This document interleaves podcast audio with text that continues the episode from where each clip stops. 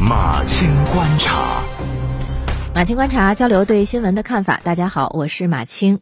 你习惯点外卖吗？点外卖的时候是送上门呢，还是送到小区门口啊，或者是大楼底下的配送柜？有的写字楼外卖员可能不让进，有的是高峰时期乘电梯可能很耽误时间，也有的呢是因为疫情的原因，有些小区啊不让外卖员送进去。那于是呢，智能配送柜就应运而生，算是解决了外卖配送最后一百米出的问题。但是啊，现在取餐柜的免费时代宣告终结，部分平台智能取餐柜近期呢开始在部分区域面向骑手试水收费了。当然，骑手可以自行选择是不是使用。市场上已有部分品牌的取餐柜在投放之初就是针对外卖骑手收费的。比如说，有一种取餐柜小格子用一次三毛，大格子用一次四毛，这个费用是骑手交的，用户取餐是免费的。那现在大部分取餐柜开始向收费时代进军了，这意味着什么呢？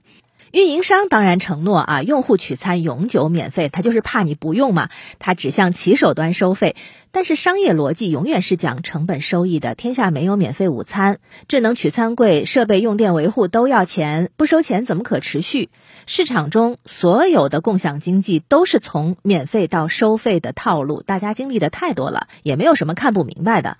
你看，共享单车开始是免费的，养成了你的消费习惯，后来都快赶上公交车的费用了。再比如说共，共享充电宝最近不是正在被人吐槽说收费越来越贵了吗？快递柜也同样经历了从免费到收费的过渡，收费没关系，但里面的逻辑得理清。有专家表示，面向骑手端收费是比较合理的。从骑手端来说，节约了时间，长远看提升效能，可以增加收入。这个判断呢，有点经不起推敲。为什么啊？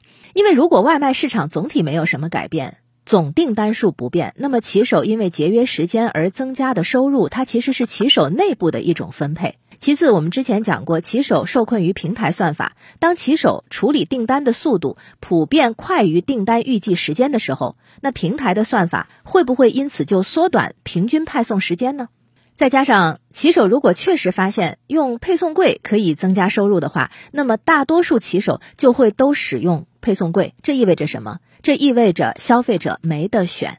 如果在总单数没有增加的情况下，派送的总成本又不变，骑手却因为智能柜额外付出成本，真要像专家说的这个成本能够通过节约时间消化掉，甚至反过来还能多挣钱，我就想问了，这个成本去哪儿了？他总得有一个人是承担成本的吧？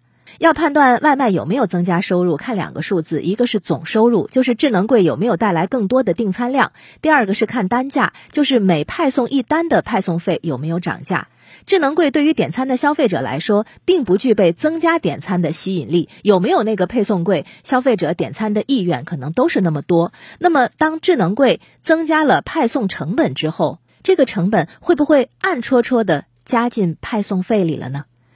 外卖和快递不一样的是，消费者对快递什么时候到、到的时候人在不在都不确定，所以呢是需要有一个中间环节的。可是外卖。是即刻要吃的，所以外卖点对点送上门，这个是外卖本身存在的一个重要原因。本来可以享受送餐上门，因为有了配送柜，外卖小哥又想节约时间，能送进柜就不送上门了。它存在的价值其实是在于疫情原因不能进楼进小区，或者部分消费者减少肢体接触的需求，但是大多数人点外卖还是图个方便。如果以后外卖行业的普遍规则都变成你得下楼或者到门口去取餐，这样打折的外卖服务又会不会影响到外卖行业的消费热情呢？收费的智能配送柜到底能走多远，还真不好说。